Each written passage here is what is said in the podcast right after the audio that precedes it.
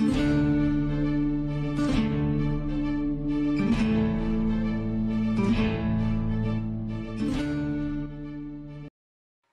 bienvenidas sean todas al resumen de las noticias internacionales al día de hoy, 15 de febrero de 2021. Tenemos el fin del juicio político. Donald Trump sacude las nalguitas mientras juega al golf tras el fracaso del segundo intento de impeachment en su contra. Recordemos que estaba siendo acusado de incitación a la violencia e insurrección tras lo acontecido hace unas semanas en el Capitolio de los Estados Unidos. Los votos de los demócratas y de algunos republicanos no fueron suficientes para que el expresidente pudiese ser juzgado. El chiste de todo esto era impedir que Trump pudiese aspirar a ningún cargo político en el, en el futuro, como por ejemplo volver a ser candidato a la presidencia o peor aún, volver a ser elegido presidente del país vecino. Y más de 75 millones de votantes sonriendo por este resultado no son pocos y son de preocuparse.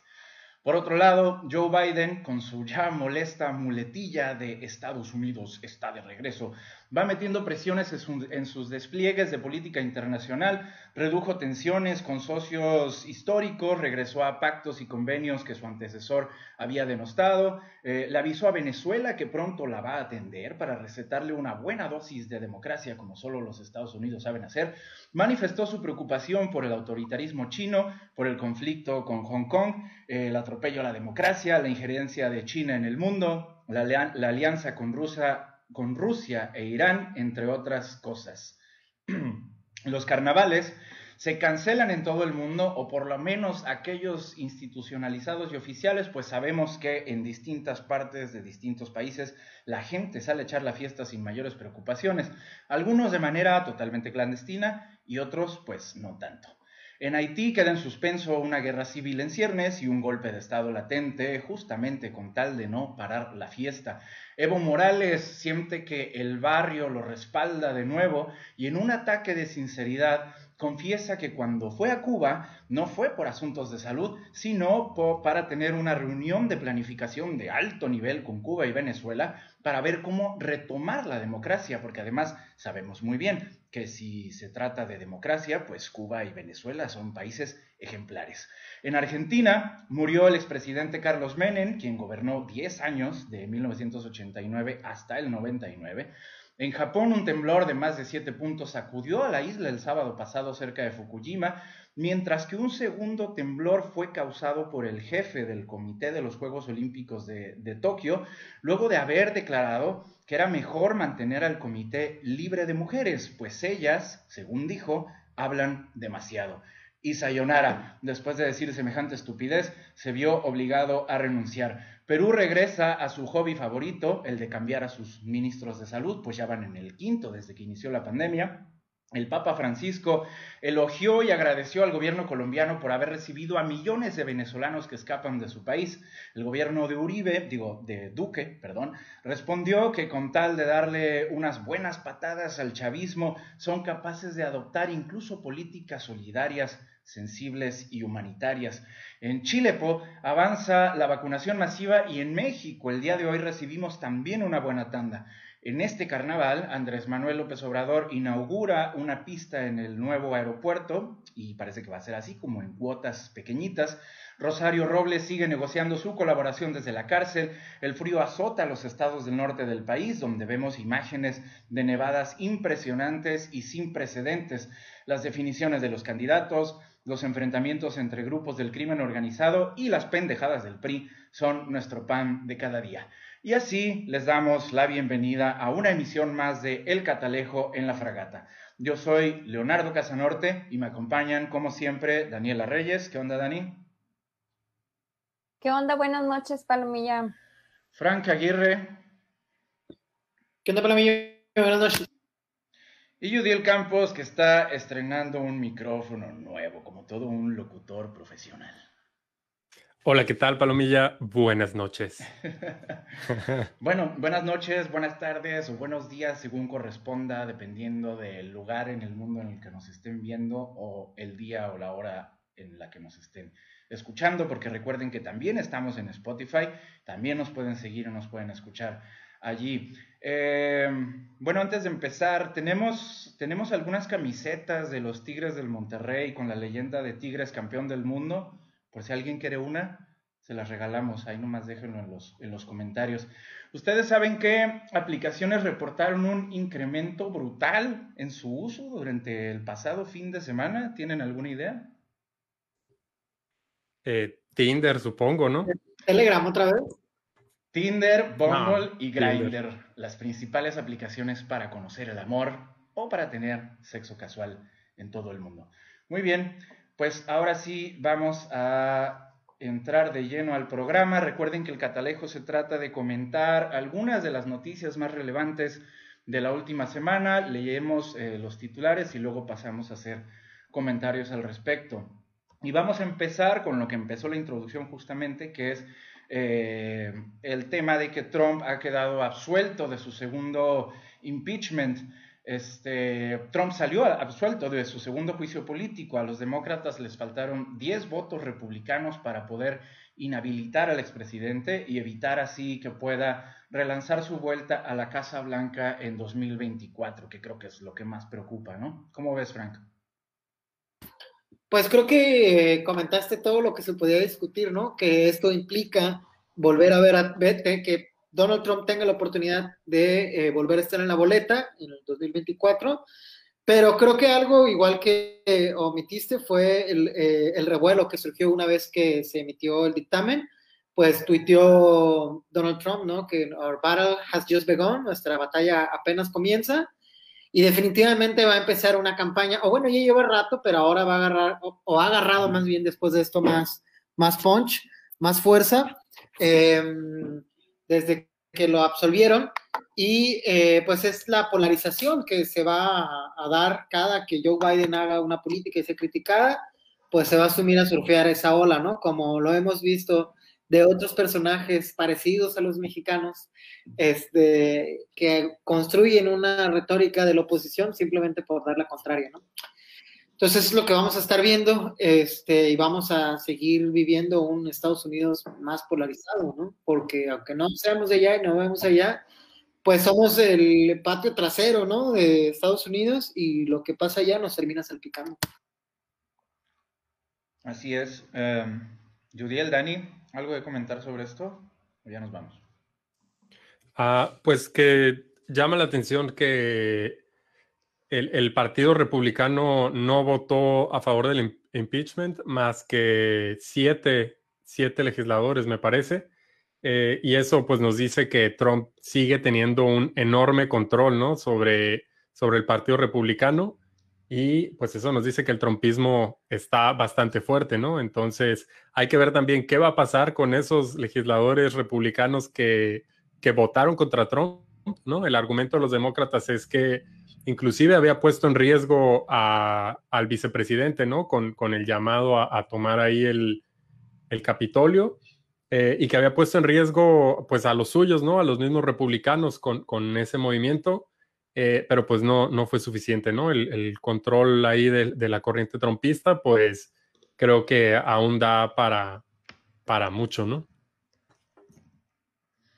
Justamente tipo de acciones, ¿no? Son las que siguen fortaleciendo el movimiento, porque pues ya ni siquiera estábamos viendo a Trump tanto como antes, ¿no? Desde que pues lo censuraron en Twitter, que era como su principal fuente, ¿no? A través de la cual se comunicaba directamente con, con sus audiencias y pues desde entonces ya no habíamos escuchado hablar tanto de él, pero el juicio pues lo sigue poniendo en el foco aún y sigue fortaleciendo el trompismo allá, ¿no? Y esto pues en realidad fue una victoria para él, es uno de los juicios contra presidentes de Estados Unidos de los más cortos, de los cuatro que ha habido, pues ha sido el más corto y fue una victoria para él, ¿no? Porque pues apunta, como han mencionado ustedes, a su reelección en el 2024 y pues, pues sí, como dice, apenas empieza, ¿no? Va a empezar a, a armar su, su estrategia para, para volver a contender.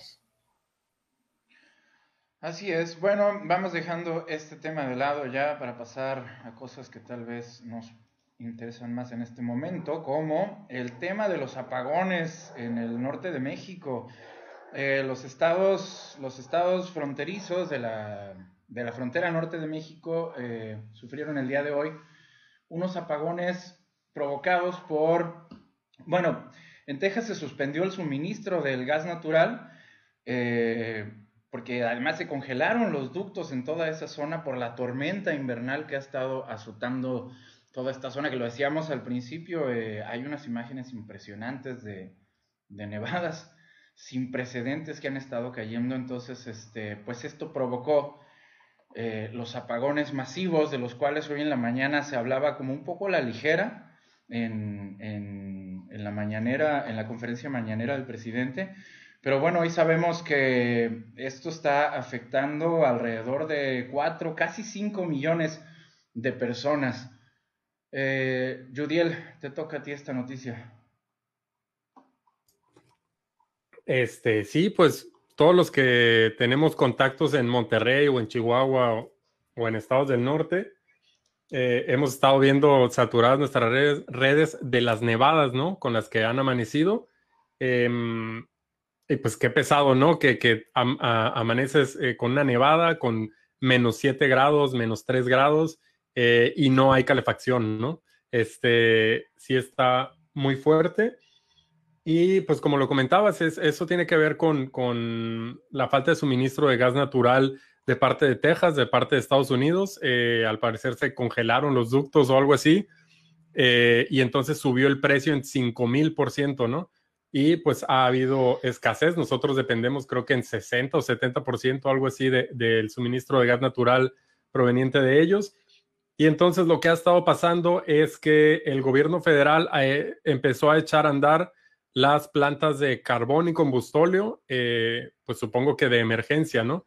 Además de que anunciaron hace rato, hace algunas horas, que iba a haber otros cortes generalizados en varias secciones del país de manera aleatoria, ¿no? Este, mm, si hay alguien que lleva la cuenta de los apagones que hemos tenido en distintos, eh, en distintas partes del país, pues igual y eh, a mí por lo menos me lleva a preguntarme eh, si soy yo o acaso el gobierno federal pues tiene un desmadre, ¿no? Con, la energía y con la CFE, porque recuerden el apagón de toda la península, ¿no? Del sur, eh, los apagones constantes que hemos tenido aquí en Baja California Sur, sobre todo en época de calor, y eh, un apagón que hubo, me parece, hace algún tiempo en el centro de la República también, y ahora se suma este apagón eh, de varios estados del norte y se anuncian cortes en varios estados más, ¿no? en las próximas horas, además de que el SENACE eh, solicita a la gente que no utilicen energía eléctrica más que para lo prioritario, ¿no? Em, por eh, la escasez, ¿no? De suministro que habrá en las próximas horas. Daniela, ¿te toca sobre este pues tema? Esto, solamente pues nos habla, ¿no? De lo insostenible que es nuestro sistema energético, tan solo pues aquí en La Paz lo hemos visto, ¿no? Como pues ni siquiera hay una planeación ni tampoco hay una intención por, por transitar, ¿no? Hacia energías renovables, sino que se transita a, energías menos contaminantes, como es el gas, pero pues realmente no soluciona ¿no? el problema, sigue generando contaminación y eh, vamos a seguir viviendo los apagones y ahora más que, o bueno, igual que el año pasado, ¿no? Donde toda la gente estamos encerrados en las casas y estamos consumiendo energía en nuestras computadoras, viene el verano, vienen los aires acondicionados y pensar que ya no se va a generar la misma energía que antes por no estar en las oficinas o en las escuelas, pues realmente no, no sucede, lo, igual lo consumimos en nuestras casas. Entonces, pues esto va a seguir siendo un, pro este es un problema que apenas está empezando a mostrar sus consecuencias, ¿no? Porque esto se agudiza más en la temporada de calor. Entonces, pues ya llevamos insistiendo mucho tiempo, necesitamos transitar hacia energías eh, renovables y hacia, pues, un plan estratégico, ¿no? No solamente estar eh, invirtiendo y concretando proyectos que, igual siguen contaminando y que no, están resolviendo este problema, ¿no? Ni en La Paz ni en otros lugares.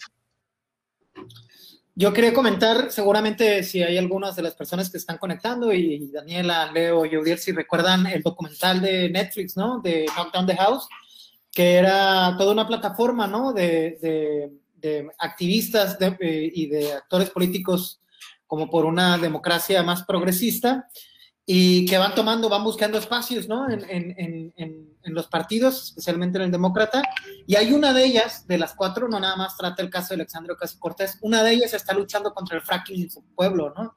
Entonces, me estaba acordando porque hace rato fuera del aire decíamos que los pinches gringos, ¿no? Ellos acá, pues a ellos no les importa, ¿no? Extraer y todo ese rollo, pero no, sí hay gente muy organizada contra el extractivismo y un claro ejemplo, pues esta es esta eh, señora que sale en el documental, este, que está luchando en una diputación federal y que este, el año pasado este, logró, logró la aspiración, ¿no? En, esa ocasión, hace tres años no lo logró, pero el año pasado junto con otra afroamericana que sale en el documental también lograron la, la, candidatura, ¿no? que habían impulsado otra vez. Entonces, eh, no estamos tan alejados, ¿no? De las consecuencias, a pesar de que no están en nuestro patio o a la vuelta de la esquina conocemos, ¿no? A esas personas, aunque no, no de manera cercana, este, sí en la farándula política. Nada alejado. Totalmente de acuerdo. Oigan, eh, y en, este marco del rollo energético, eh, igual estaría bien mencionar que la semana pasada o, algo así, ¿no? el presidente envió una iniciativa preferente, ¿no? O hace dos semanas, algo así, eh, justo para reformar temas de energía y la cual ha sido muy controversial, ¿no? Eh, diversas personas eh, involucradas en el tema energético, pues denuncian que esta reforma encarecería el costo de la energía y eh, privilegiaría el uso de energías fósiles, ¿no? Como las que tenemos aquí en Baja California Sur, por encima de las llamadas renovables, ¿no? Entre esas voces que se han alzado para denunciar la ineficiencia que aumentaría con, esta reforma enviada eh, de manera preferente por el presidente, se encuentra Eleazar Castro, que es de aquí de La Paz, es amigo nuestro. Él es eh, licenciado en matemáticas aplicadas por la UNAM y él justo trabajó en el SENACE em, hace algunos años, ¿no? Y entonces él estuvo el jueves o el viernes, me parece, justo en el Parlamento Abierto de la Cámara de Diputados eh, federal ahí en San Lázaro. Em, y pues eso, ¿no? A la par de todo este rollo está ese debate, ¿no? De, de, la visión que está impulsando el presidente López Obrador de la mano con eh, Bartlett, ¿no? Así es. Bueno, antes de pasar con lo siguiente, vamos a dar lectura a algunos de los comentarios que ya tenemos por aquí. Creo que es pura chorcha en los comentarios. Eh, Toño Martínez etiqueta a Michael Cervantes. Sofía Rodríguez dice hola, hola Sofía. Frank y Judiel saludan. José Benito González, saludos. Hoy no lograré verlos. Un abrazo, un abrazo de vuelta. Eh, Frank, Latinos por Donald Trump 2024. Qué horror, güey. Jonathan Garibay Mitchell, Judiel se escucha súper sexy con su nuevo micro. Vámonos. Saludos. Cruz Candelaria por dos. Es el público te ama, Yudiel. Eh, Ricardo Pérez se me... mandando eh, saludos sexys. Sí, eh, patrocinen a la fragata y yo les mandaré audios este, a su WhatsApp directamente o a su Telegram, deseándoles buenas noches, buenos días y todo lo que deseen escuchar con este nuevo micrófono y de mi voz. Ricardo Pérez me dice, el apagón donde fabricaron documentos para justificar el apagón del año pasado.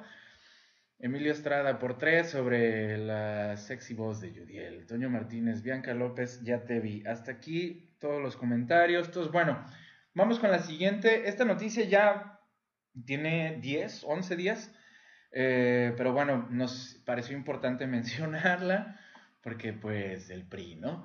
Eh, básicamente lo que pasa es que el Tribunal Electoral del Poder Judicial de la Federación sancionó al PRI con una multa de 84 millones 388 mil 178 pesos por el uso indebido del padrón electoral y la lista nominal del Registro Federal de Electores que estuvieron a la venta en Mercado Libre. Digo, yo me río porque es que ya no sé, o sea, en el PRI no dan una, la verdad. Digo, la clase política mexicana en general es bastante detestable y lamentable, pero lo del PRI es que... Ya, ya no se sabe si reír o llorar. Una tras otra van siempre, ¿no?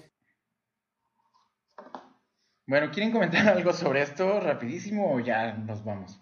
Eh, sí, estoy buscando en la nota, no sé si tú encontraste por ahí, en cuánto vendían el padrón. O sea, en dos mil vendían pesos. En, dos mil en pesos. dos mil, en dos mil pesos vendían los datos, ¿no? Eh, las credenciales, direcciones, etcétera, etcétera, de las y los mexicanos, ¿no? Dos mil pesos en Mercado Libre, ¿no? Información, em, pues que debiera ser con- eh, confidencial, ¿no? Los partidos eh, se supone deben tener controles para el manejo de estos datos, pues tan delicados, ¿no? Imagínense alguien con, con malas intenciones, bueno, lo pueden comprar desde empresas que te buscan, ¿no? Para llamarte o lo que sea, pero ya viéndolo de un, lado más oscuro, pues piensen en, en extorsionadores, en secuestradores, en bandas de delincuentes que ahora saben eh, dónde vives, cuál es tu casa, cómo te llamas, etcétera, etcétera, etcétera, ¿no?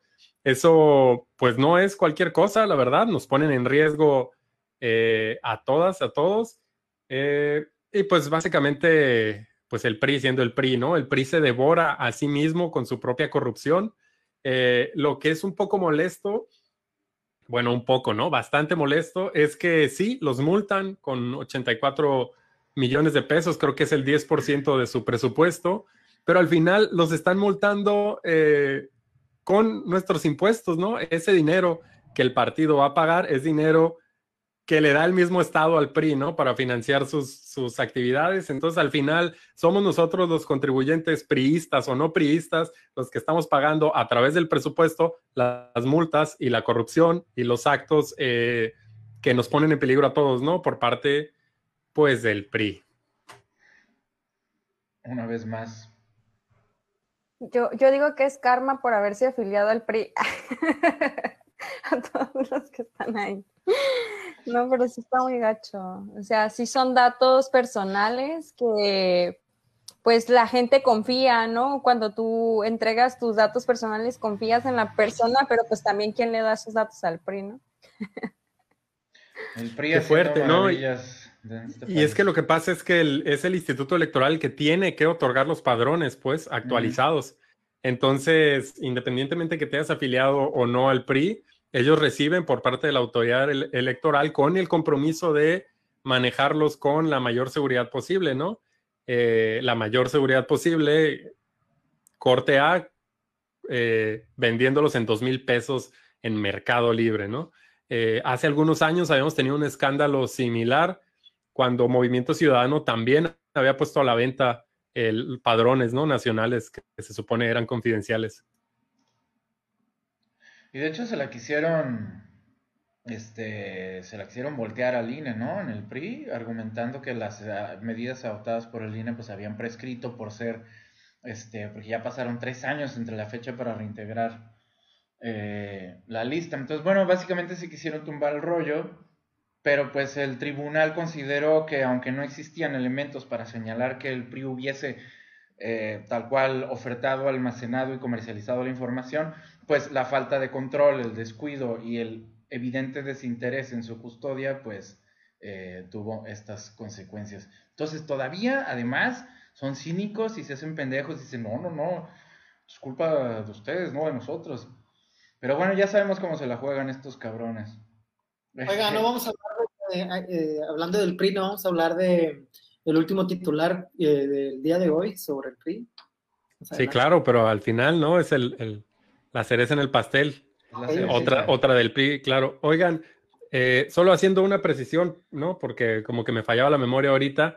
Si no me recuerdo, el escándalo de Movimiento Ciudadano creo que era porque eh, habían, habían puesto las contraseñas muy fáciles y, y, tenían todo almacenado en una nube de Amazon o algo así, el padrón, algo así. El, caso es que tampoco hicieron los controles debidos y pues los hackearon y por ahí se fugó toda nuestra información otra vez, ¿no? Lamentable, como de... Es que suena demasiado básico como para que pueda pasar, pero bueno, así es.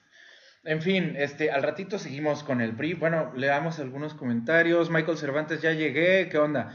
Toño Martínez, The Big Boy is here. Lorela Castorena Davis, muy lindos con sus alianzas por estos lares, justamente. Lorela, otra vez, el PRI es el partido de la corrupción institucionalizada, sí. Cruz Candelaria, ¿la multa no la pagan del presupuesto anual que tiene el partido? Pregunta. Tenía entendido que se iba con así de ese varo, pero igual y me verbearon. Ustedes. Sí, la multa la paga el partido de su propio presupuesto, pero su presupuesto pues viene del presupuesto que le da el Instituto Electoral y a su vez eh, pues todos, ¿no? Todo el país. Entonces, al final, ¿no? Eh, por lógica, pues lo, estamos pagando nosotros de manera indirecta. Y sí es cierto, Orrala, había por ahí un, rollo, no, no, sé si eh, aplica en todos los casos, pero se supone que antes por lo menos las multas se iban al CONACID, ¿no? Entonces, viéndolo de esa manera, igual ese dinero está mejor en manos del CONACID que en manos del PRI, ¿no? Cualquier dinero, cualquier dinero está mejor en manos de casi de cualquiera que del PRI. cualquier dinero. Bueno, ahora sí, lo que sigue. Esta también es rapidísima, nomás porque eso veía una ocurrencia que nos, que nos hace gracia y a la vez no. Este, pero bueno, no nos clavamos mucho. Y es que en Ciudad Victoria el obispo de la diócesis de Ciudad Victoria, Antonio González Sánchez, eh, generó gran controversia en las redes sociales a raíz de que este domingo señaló que, literal, dijo, para mí, a nivel personal, el famoso cubrebocas es no confiar en Dios.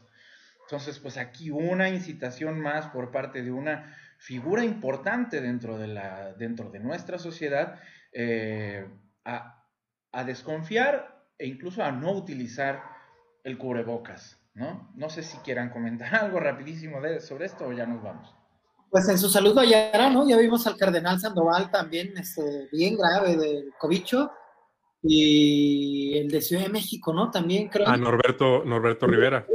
Entonces, pues nada, esas personas en su salud lo hayan, no es por decirle mal a nadie, pero pues y como dice Forrest Gump, el tonto es el que hace tonterías, ¿no? Entonces, híjole, pues para mí es una tontería estar en plena pandemia y lo más recomendado, ¿no? Como los varios filtros que tienes que tener en, en tus hábitos diarios es ponerte algo para que no te escupan en la boca, ¿no? Cuando hables con alguien de cerca y no te pase el cobicho, pues que te pongas una barrera, ¿no? Que esa barrera es el cubrebocas y nada, pues no hacerlo este, en plena pandemia con un montón de gente, para mí es una tontería.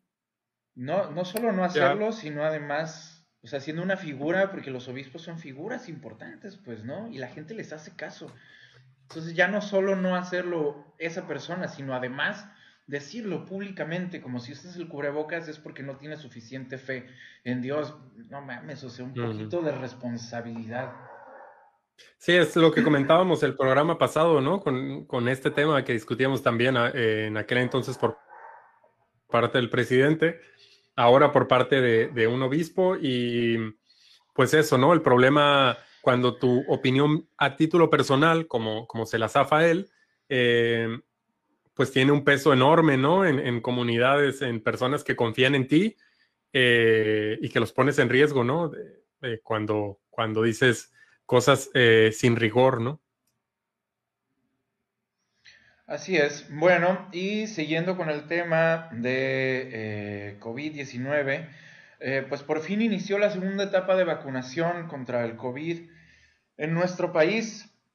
Hoy, lunes 30 de febrero, eh, lunes 30 de febrero, lunes 15 de febrero, perdón, en 30 estados del país, en 503 puntos, se atendieron a por lo menos 23.369 adultos mayores. Esta segunda etapa de vacunación inició con 320 municipios del país, pero principalmente en la Ciudad de México y en el Estado de México. ¿Qué nos pueden comentar sobre esto? Pues hay muchas quejas, ¿no? De, los centros de vacunación ahí en la Ciudad de México. Este, yo he estado revisando mucho las redes al respecto y pues es, un, es una es un sistema de salud quebrado, no es por justificarlo, sino por exponer la realidad.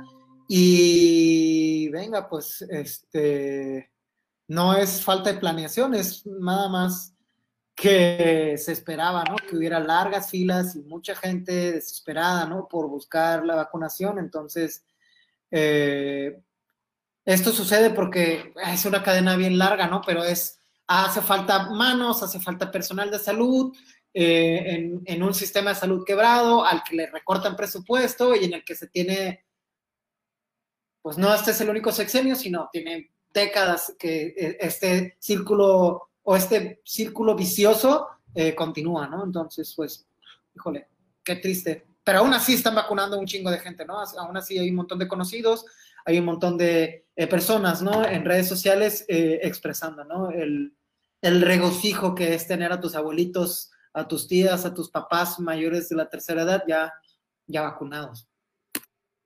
Pues yo nada más eh, compartiendo un poquito, eh, yo hablé, ¿no? Con las personas de la tercera edad que tengo y pues sí están un poco desesperadas, ¿no?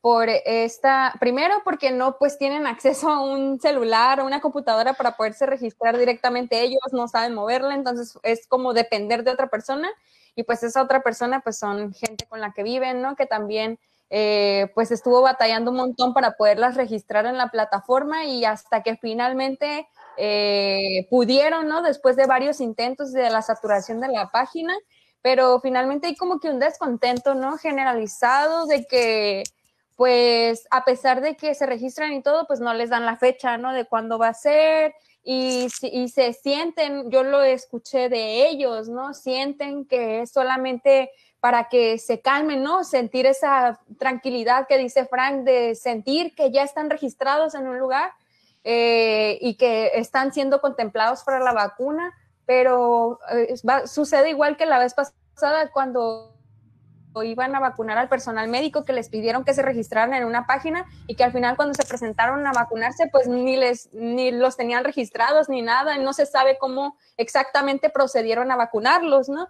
Y yo hice una solicitud para ver si había un plan o cómo era la estrategia para vacunar a las personas pero dicen que es la CEMAR la que fue la encargada de, toda esta logística y pues todavía no han eh, explicado muy bien cómo ha funcionado, pero pues como dice Frank, ¿no? Se están trabajando en condiciones súper extraordinarias y pues sí sacando fuerza y recursos humanos de donde se puede y la logística, pues como se puede, lo han sacado, ¿no? Pero sí estaría chido que fuera un poco más transparente, pero no sé si sea mucho pedir pero pues estaría chido, ¿no? Que supiéramos un poco de manera más transparente cuál es el plan y cuál, e, qué hacen con esta base de datos, cómo procesan estas y cómo están este, priorizando, a quién están priorizando y cómo se están tomando ese tipo de decisiones, ¿no? Para tener pues eh, certidumbre, ¿no? Y, y, pues es información pública, ¿no? Y deberíamos de, de conocerla.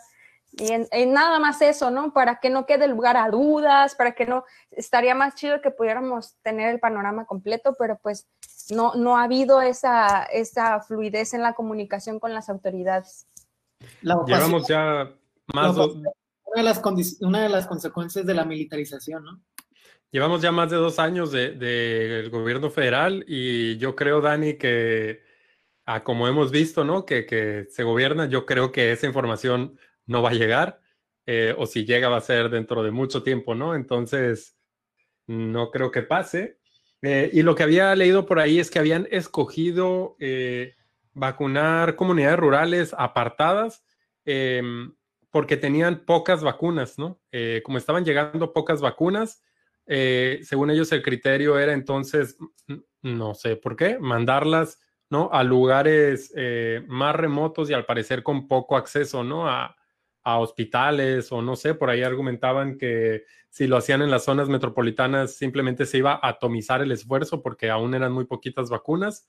Em, no sé, no sé la verdad cómo se sostendrían estos argumentos por parte del gobierno federal, em, pero pues yo no soy experto en el tema, claramente, ¿no? Y ah, pues supuestamente eh, ya no se detendrá, ¿no? El, flujo de vacunas. Eh, se supone que ya que empezó el día de hoy ya es de aquí en adelante eh, y pues han anunciado mm, que ya han estado llegando, ¿no? Eh, entre los cargamentos que llegó, llegó, me parece que es este de AstraZeneca, no estoy seguro, por ahí si alguien tiene información, eh, viene de la India, ¿no? El primero que llegó. De Mumbai.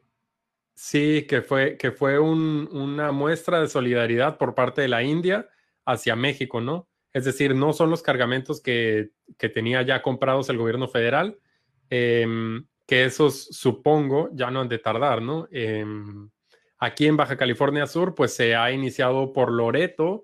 El día de hoy vacunaron a las primeras personas, a los primeros civiles em, de la tercera edad ya en Loreto, ¿no? Creo que llegaron 9 mil dosis el día de ayer o el día de hoy en la mañana, no estoy seguro, por ahí había leído en, en las noticias locales. Así es. Bueno, nada más, eh, retomando un poco lo que decías ahorita, Judiel, eh, decir que, bueno, una de las cosas que destacó Marcelo Ebrard, que es el secretario de Relaciones Exteriores, eh, fue precisamente que este embarque es el más grande que se ha recibido hasta el momento y que se prevé que en marzo arriben 1.160.000 dosis para completar 2.030.000 dosis contratadas y poder avanzar en la inmunización gratuita y universal contra COVID-19 en México. Más las dos de Sputnik 5, ¿no? Que están programadas para... Correcto. Yo creo que eh, pudiéramos sobre la, sobre la vacunación en zonas rurales, eh, los criterios creo que son muy eh, sólidos, ¿no? uno es que las comunidades, más bien, las personas de la tercera edad en comunidades rurales viven en mayor vulnerabilidad, ¿no? Por las privaciones económicas, por las privaciones eh, institucionales, por las privaciones eh, de salud, eh, por todas las cosas a las que no tienen acceso al no vivir en una zona urbana o metropolitana. Este, y aquí en Loreto, em, la verdad es que desconozco por qué decidieron ir este, a, Loreto, ¿no? A ver si no se enojan, pero estaba el chiste, ¿no? Por ahí está corriendo el chiste en, en las redes de que que son muy chismosos en Loreto, entonces ya mejor porque carguen el chisme de las vacunas que van a ir a vacunar a todos. Ya nos está regañando por ahí Lorela en, los comentarios. Sí, lo está regañando, dice Lorela Castorena. Aquí en la entidad comenzaron por Loreto, al resto de los municipios todavía no les toca y la información está en la página y todos los días se da información en la conferencia de prensa. Hay mucha información disponible, por favor, cientos de datos abiertos y han explicado la estrategia todos los días. Eh, me sigo con los comentarios. Ru, el Judiel tirando barra con su micrófono nuevo. Julisa Ceseña, mi mamá no quiere vacunarse, mi doc Frank. Este, Michael Cervantes, Toño Martínez no quiere vacunarse. Vacúnense. ¿Qué hubo, Toño? ¿No te van a meter ahí el chip? Aquí, perdón, perdón, estoy leyendo algo. Bueno, ahorita retomamos esto. Eh, otro comentario, Jonathan Garibay Mitchell, para la primera tanda de vacunas que llegaron a La Paz, ni siquiera aplicaron un procedimiento, a la hora de la hora se la aplicaban a quien iba a pedirla, hasta a cocineros se las aplicaban antes que a médicos del área COVID, solo les pedían el CURP. Una tía, bien gandalla, trabaja en un área que ni al caso y estaba de vacaciones y aún así fue a ver si de fregadera se la ponían y sí se la aplicaron sin preguntarle nada. Michael Cervantes se ríe, el chip de Bill Gates, Antonio Martínez, sí, wow. Eh, ok, bueno, vamos con lo siguiente. Ya tocamos el tema local de las vacunas. Seguimos en lo local. Y es que acaban de girar medidas cautelares contra promoción política del gobernador Carlos Mendoza Davis el Instituto Estatal Electoral resolvió y pide al gobernador que baje de Twitter el contenido donde manifestó su apoyo al panista eh, Francisco Pelayo. Pancho Pelayo. Pancho Pelayo, Covarrubias. Este, lo leo rapidísimo. Desde la Comisión de Quejas y Denuncias y de Procedimiento Contenciosos Electoral del Instituto Estatal Electoral, se notificó a la Subsecretaría Jurídica del Gobierno del Estado sobre las medidas la notificación al Ejecutivo informa que el IE considera procedente la adopción de las medidas cautelares y piden a Mendoza Davis que se abstenga de emitir expresiones de apoyo al ciudadano Francisco Pancho Pelayo Covarrubias. ¿Cómo ven? Pues este tema ya lo habíamos comentado, ¿no? La vez pasada yo les había dicho que igual que en la presentación de Pancho Pelayo después Carlos Mendoza Davis había hecho este mensaje, había dado este mensaje y pues fue la FEPADE, bueno, fue Morena junto con el PT los que interpusieron pues esta denuncia, ¿no? Por una posible transgresión al principio de imparcialidad y neutralidad que debe de guardar el gobernador. Y pues eh, ya vemos cómo avanzó el caso hasta este punto, ¿no? En el que la FEPADE es la que le está pidiendo que baje esto, este contenido Pero también es interesante como del otro lado, también en el tribunal avanzó también bastante rápido la eh, denuncia interpuesta por Armida Castro en contra del presidente de Morena también, de este, ay, se me va, Rentería, ¿no?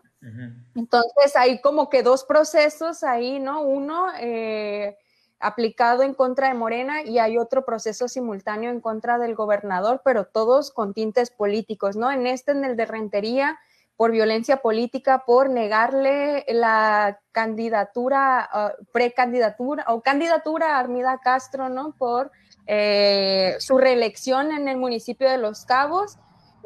está acusado como por violencia de género y eh, pues le, le, pusieron ya una, una sanción eh, que pues probablemente le va a impedir no poder contender en las próximas elecciones al presidente de Morena y al mismo tiempo está corriendo este otro proceso simultáneo en contra del gobernador que también eh, le están pidiendo que se mantenga neutral ante las elecciones, ¿no? Y son pues yo creo el, el primero de muchos eh, procesos de este tipo que vamos a ver durante estas elecciones, ¿no? Porque está la paridad, está el, eh, pues el gobernador desde dentro, ¿no? De, de, de, la administración pública también tratando de influir en, la, en las elecciones y pues nada, es, es el principio, como dijo Donald Trump. A mí me parece bueno que, que, sí hayan sancionado al gobernador, ¿no? Este, bueno, y también a Rentería, claro, eh, pero, pero sí, ¿no? Yo estaba a la expectativa de ver si pasaba algo. Este, como dices, lo habíamos comentado la semana pasada, eh, habíamos comentado el tema de su intromisión, más no eh, una, una sanción, ¿no? Esto me parece bien, inclusive el consejero nacional del Instituto Electoral Ciro Murayama también había manifestado en Twitter que los dichos del gobernador, el video del gobernador era una clara intromisión en el proceso electoral, ¿no? Y pues la verdad es que sí, ¿no? Hasta se atreve a decir que no van a permitir, ¿no? Que, se elija otro proyecto, etcétera, etcétera. Sí estaba muy, muy frontal, em, pero pues por un lado ya se salió con la suya, ¿no? Va a tener que bajar el video, pero pues ya circuló dos semanas, ¿no? Frank, ¿tú ibas a agregar algo? Sí, que perdí una pinche apuesta, pues yo la neta creí que no iba a pasar nada. Y en términos, eh, o sea, de, en términos de, no sé, la neta solo estoy buscando un pretexto para no pagar mi apuesta, pero no, le, neta, le mandan un oficio al gobernador, ya no lo hagas, no mames, eso y nada es lo mismo, ¿no? Ya sé. Oye, oye, pero ¿de cuánto es la apuesta? ¿Qué perdiste o qué? Una tamalada. No, ya de tamales. Mm, ay, no más. Pero la neta, güey, que te manden un puto papel y te digan, ya no lo hagas, está mal conforme a la ley tal. Pues claro, todos sabemos que eso iba a pasar, pero ¿y eso qué, güey? No sé. Sí. Pues sí tienes razón, pero igual queremos tamales. sí. Los tamales, Frank. Muy bien. Bueno, ya vámonos casi a lo último. Vamos muy bien de tiempo. Llevamos 49 minutos totales de transmisión. Y tenemos esta nota que otra vez nos da mucha risa porque otra vez es el PRI. Y es que, eh, bueno, voy a, voy a dar un poco de contexto, no sé si, sí, un poco de contexto. Hace una o dos semanas, una diputada del PRI salió a defender al ex senador Ricardo Barroso, diciendo que cuando él votó a favor de, del aumento del IVA en Baja California Sur, eh, pues era un, un político inmaduro, que no sabía bien lo que estaba haciendo, pero que en estos años pues ha crecido y ha madurado lo suficiente como este, para, para gobernar en La Paz. Y ahora sale Ricardo Barroso a criticar que Morena no haya cumplido con su compromiso de bajar el IVA en Baja California Sur. El IVA que, repito, él mismo aprobó. ¿Cómo ven muchachos? Pues es como el mame ese de, de Morena, ¿no? De sí, pero el PRI robó más.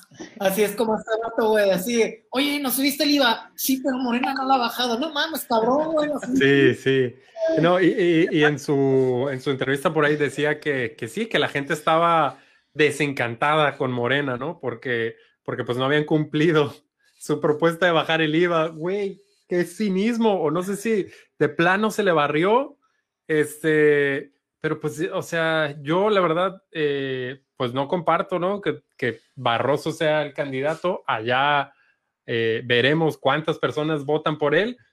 Pero, este, pues parece que sí trae, ¿no? Ahí todavía trae gente, no sé si, si lo suficiente, pero pues sorprende, ¿no? Yo creo que ahorita en estas horas sus asesores ya le han de estar jalando las orejas, ¿no? Y, viendo cómo van a contener eso o simplemente guardar silencio y esperar que se olvide el tema, ¿no? Pero yo creo que va a ser una constante de aquí en adelante, va a ser algo que se le va a recriminar a Barroso, ¿no? Todo el tiempo, este, em, que, pues haya aprobado el IVA, ¿no? Este, eh, cuando fue representante de Baja California Sur eh, en el Senado de la República.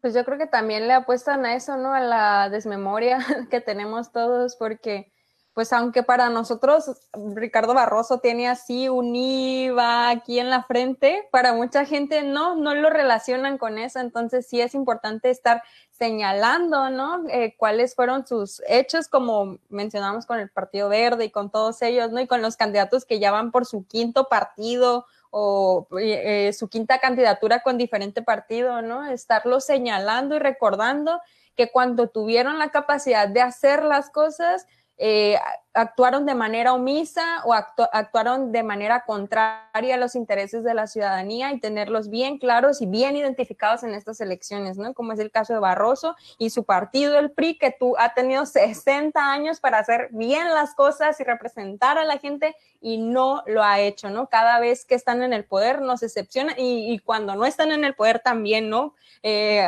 trayendo este tipo de promesas y de... Eh, argumentos, ¿no? Para, para llegar de nuevo al poder. Y pues es eso, ¿no? Un discurso que solamente es como tirar por tirar y ni siquiera se dan cuenta, ¿no? De que pues ellos son la causa, ¿no? De lo que acusan, como diría Sor Juana. Oigan, voy a, voy a leer así, tal cual lo que dijo Barroso, ¿no? Este, porque dice, eh, bueno, creo que refleja la necesidad de sumar cuadros ante una campaña que está desencantando a muchos subcalifornianos por el incumplimiento y la falta de compromisos que ha tenido Morena en Baja California Sur. A muchos subcalifornianos sin apoyos y sin recursos para el campo, para la pesca, una promesa de baja de IVA en Baja California Sur que nunca llegó, mucho menos de bajar las gasolinas y la luz. O sea, si recordamos, él también aprobó la reforma energética, ¿no? Con el, con el argumento de que iban a bajar los precios de, de la gasolina y de la luz y tampoco bajó. Y él está diciendo que la gente está desencantada con Morena porque no ha arreglado ese segundo problema en el cual también él estuvo involucrado, ¿no? Entonces ahí fue combo, el, el encabezado solo habla de lo del IVA, pero pues ahí él mismo se metió el pie dos veces. Ese es el cinismo del PRI, así es como funcionan, pero no se preocupen, Palomilla, porque nosotros siempre vamos a estar aquí para recordarles la porquería de partido que es el PRI y cómo es que ni siquiera debería de existir. Eh, Cruz Candelaria comenta, yo sí le creo que maduró, esa barba lo indica todo. Porque el organismo publicó, ¿no? el meme ese de cuando Barroso era inmaduro y, llenaba todos los camiones de su cara. Ni siquiera dejaba ver por la ventana trasera, por el retrovisor a los conductores. Pero ya es un señor maduro con barba. Con barba. bueno, este, pues creo que hemos llegado al final. Tenemos por aquí una nota más que me acaban de pasar así como de cajón. Le voy a dar lectura rápido porque es, es importante. Eh, ya para acabar, de terapias y la mano de Dios, nos narran que en Baja California Sur la iniciativa de la diputada del PT, Mercedes Maciel, para prohibir y sancionar a quienes realicen terapias de conversión de, orientación sexual e identidad de género, causó revuelo entre distintos sectores, pero quien se mostró sumamente molesto fue el obispo de la diócesis de La Paz, Miguel Ángel Alba Díaz, quien calificó a la iniciativa como una decisión imbécil, esas fueron sus palabras. Pero eso no fue todo, nos añaden, pues don Miguel pidió a los diputados de la 4T que sean congruentes con la visión del presidente, con aquello de prohibido prohibir, y hasta atinó en decir que las terapias voluntarias para cambiar de orientación sexual no causan daños físicos. Eh, ¿Ustedes qué opinan sobre esto? Yo siempre voy a tener opiniones encontradas con cualquier tema que lleve la palabra prohibir, pero a ver, esto tampoco es cualquier cosa, entonces no sé ustedes qué opinan. Creo que es un tema delicado eh, porque en cierta medida eh, muchas de estas terapias funcionan como los anexos, ¿no?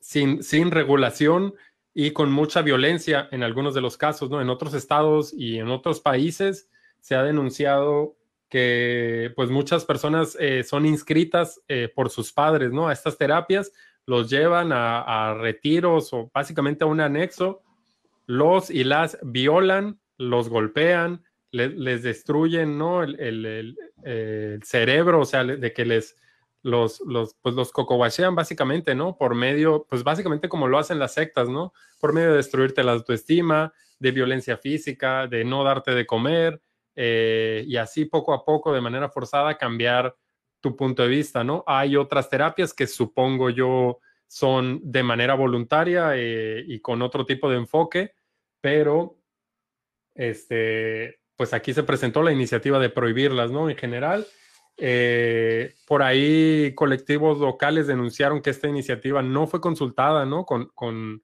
con ellos. salió al parecer directamente desde el, Comité de Diversidad, creo, del Partido del Trabajo, eh, pero faltó este trabajo, ¿no? Con, colectivos, colectivas que ya traen camino recorrido en esto. Em, y por otro lado, bueno, eh, hay que ver, ¿no? Si, si esto prospera, si esto es capaz de llegar a algún lado, porque recordemos la situación del Congreso, donde pues pueden o no aprobarse cosas, pero al final no pasa nada porque no el gobernador no reconoce ¿no? Eh, ciertas configuraciones actuales del Congreso eh, y pues no publica los decretos, ¿no? Hay por ahí ya de andar cerca de 40 leyes eh, que no han sido publicadas. La Suprema Corte, como sabemos, ya regresó todo otra vez hasta marzo, por tercera vez, me parece.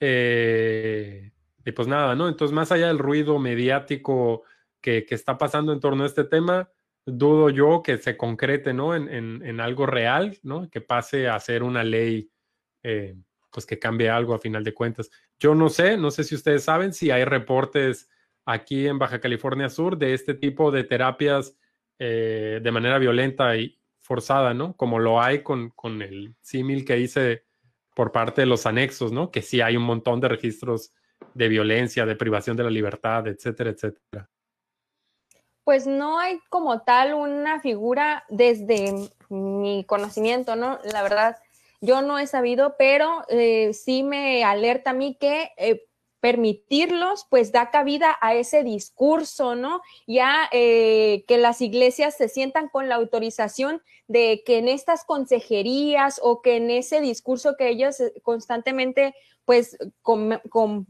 este, expresan, ¿no? En su comunidad y se normalizan, pues se sigan reproduciendo, ¿no? Y eso es peligroso, em, haya como terapias o no, como institución, como un centro de rehabilitación, ¿no?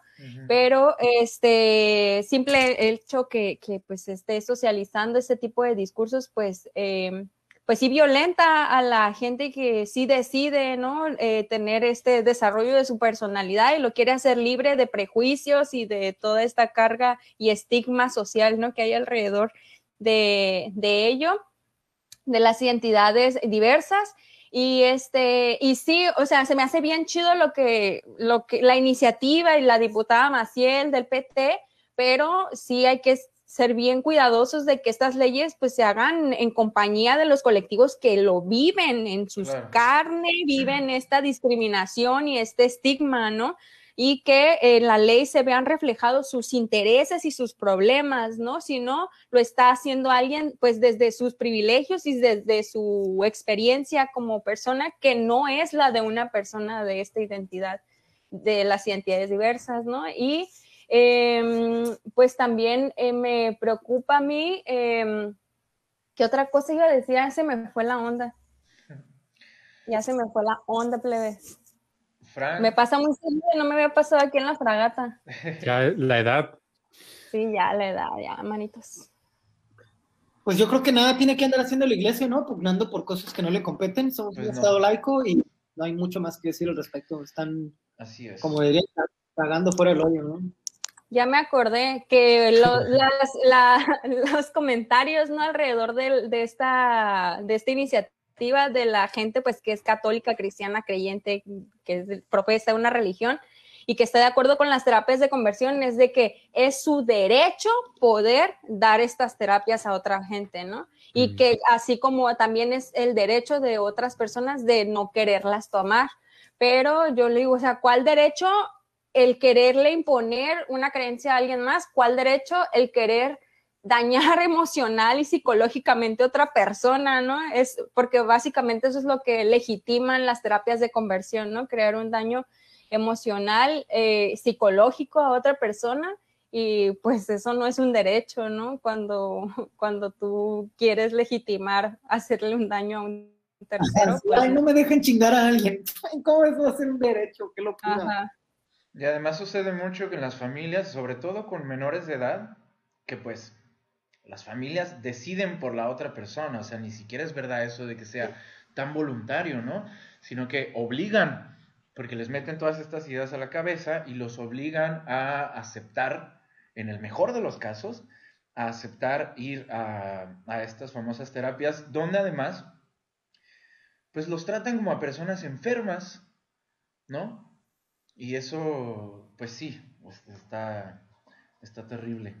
Yo no los Pues quería viola defender en ningún momento, ¿eh? Nomás digo que a mí prohibir es algo que me, que me jode, pero eso no quiere decir que esté a favor de nada de esto. Perdón, Dani, ¿qué ibas a decir?